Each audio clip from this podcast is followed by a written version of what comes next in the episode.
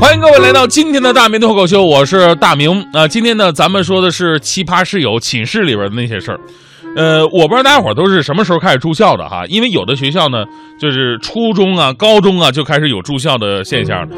我是上大学那会儿才住的，这是我们这一代独生子女啊第一次离开家门，然后呢跟一群陌生的人群居。这中间肯定有特别不适应的情况，比方说生活习惯呢、性格啊、脾气啊。后来总结了一下，除了性别都一样，其他都不一样。说实话，那个时候我多想性别也不一样。所以呢，最开始住寝室啊，是我们走向社会、学会跟别人打交道的第一步。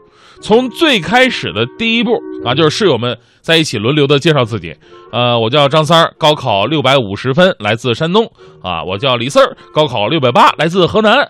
啊，我叫王五，高考六百三，来自河北。啊，我叫小六，高考四百七，我来自没能说完呢，来自北京，对不对？哎，你们怎么知道的？再后来呢，生活当中啊，就再也离不开彼此了啊，吃饭呐、睡觉啊、学习，这都在一起。处的好的啊，互相帮助，后来成了铁哥们儿。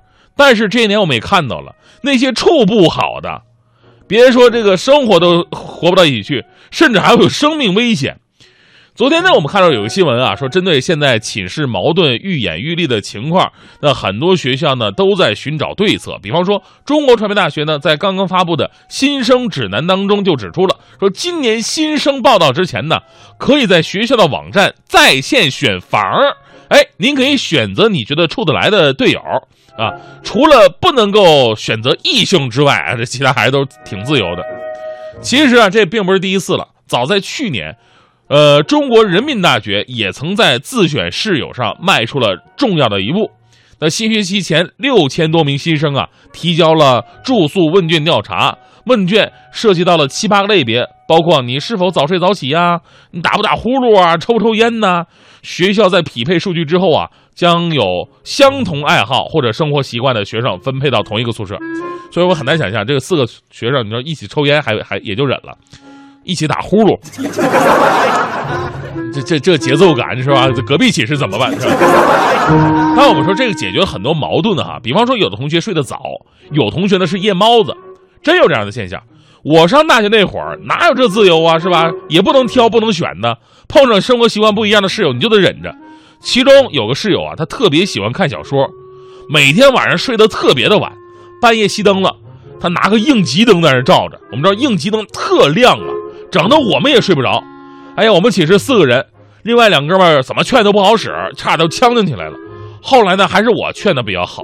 当时我是这么跟他说的：“我说啊，我说哥们儿，你别看太晚，明天咱们还有课呢，对不对？你现在都看完了，你明天上课你看啥呀？留点上课看呢。这哥们听听有道理啊，立马睡觉了。但是有的时候啊，不是性格一样的人住在一起他就合适。”也不一定，我跟你说，比方说一群都是神经病，他们住在一起，那旁边的人也没法活。我们当时隔壁寝室四个人都是这样的，都是多动症，哎呀，特别异想天开那种，讲什么就做什么，半夜睡觉也不老实，总扯没用的。有一天半夜十二点了，哎，我们在那睡着了，就听他们这个寝室门呐，关门开门关门开门，咣咣一个多小时。哎，我那时候我我我忍了，我上铺终于受不了了，我上铺就冲进来，大声去质问。你们这群人渣在干什么啊？对方愣住了三秒钟，特不好意思回了一句：“那我我我我们突突然想吃核桃了，所以夹核桃呢。”我看不是核桃被门夹了，我看你们脑袋被门夹了吧。另一个经常起冲突呢，就是这个寝室里边的卫生问题，尤其是男生宿舍。在男生宿舍，你可以看到各种不讲卫生的奇葩。所以呢，我总觉得女人说我们是臭男人还是有道理的。比方说，我寝室的一个室友，我们寝室这样奇葩特别多，都都不讲卫生。有一个室友，晚上泡脚怎么泡呢？人家泡脚是啊，这个袜子脱了，把裤腿挽起来，然后把脚脚伸进去，是吧？这最正规的。他呢，不脱袜子。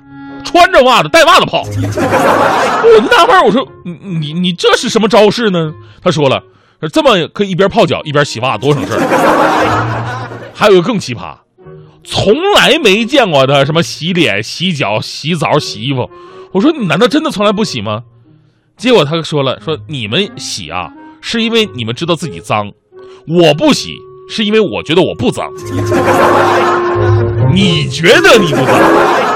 你的底线就是没有底线，好吗？但是最奇葩的不是他们，最奇葩的是另外一个，上床从来不脱鞋。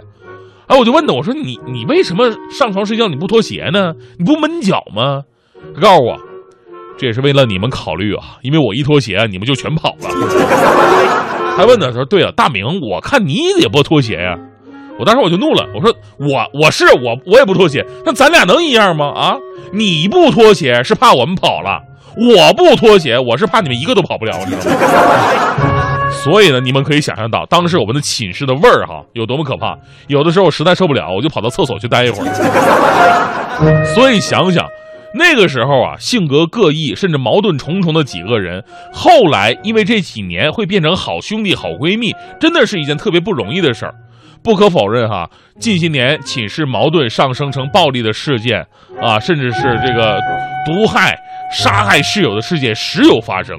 但是我一直觉得呢，是是不是只跟自己合得来的人住到一起，我可以自主选房、选室友了？哎，这就是一种好最好的选择呢？其实，在我看来，它更是一种逃避。为什么这么讲呢？因为我一直觉得，我们应该用心去学习社会的第一课，那就是。在跟不同的人、啊不同性格的人在一起，学会包容和团结。当你真正包容对方的缺点之后，你就会发现，其实，在你身边的那些伙伴啊，都是自己生命当中最难得的知己。当初在校园、在寝室的回忆，一生都无人替代。还记得在寝室里边熄灯之后，你们讨论的各种话题吗？这个被称为卧谈会形式。是我们上学时代最有意思的回忆。女生寝室我不不清楚，毕竟没住过嘛，是吧？呃，可能女生的话题就是学校哪个男生比较帅，也有别的。但是我可以说，我们男生宿舍真的不是各位想象的那么浅薄。我们是聊女生，但是我们也聊梦想。我至今还记得我们寝室四个人那天晚上熄灯之后，关于穷学生的梦想和现实的悲伤对话。当时有个室友说，他想成为一个摄影师，如果有个单反相机该多好啊！啊，还有个室友说他想成为一名音乐人，如果能有条件学学钢琴该多好啊！我说我想成为一名主持人，如果有一张摄像机能容得下的脸该多好啊！最后我上铺的兄弟说了，他说他想成为一名科学家，要是有脑子该多好啊！多年以后，请问我上铺的兄弟，你还好吗？你曾经问我的那些问题。如今再没人问起。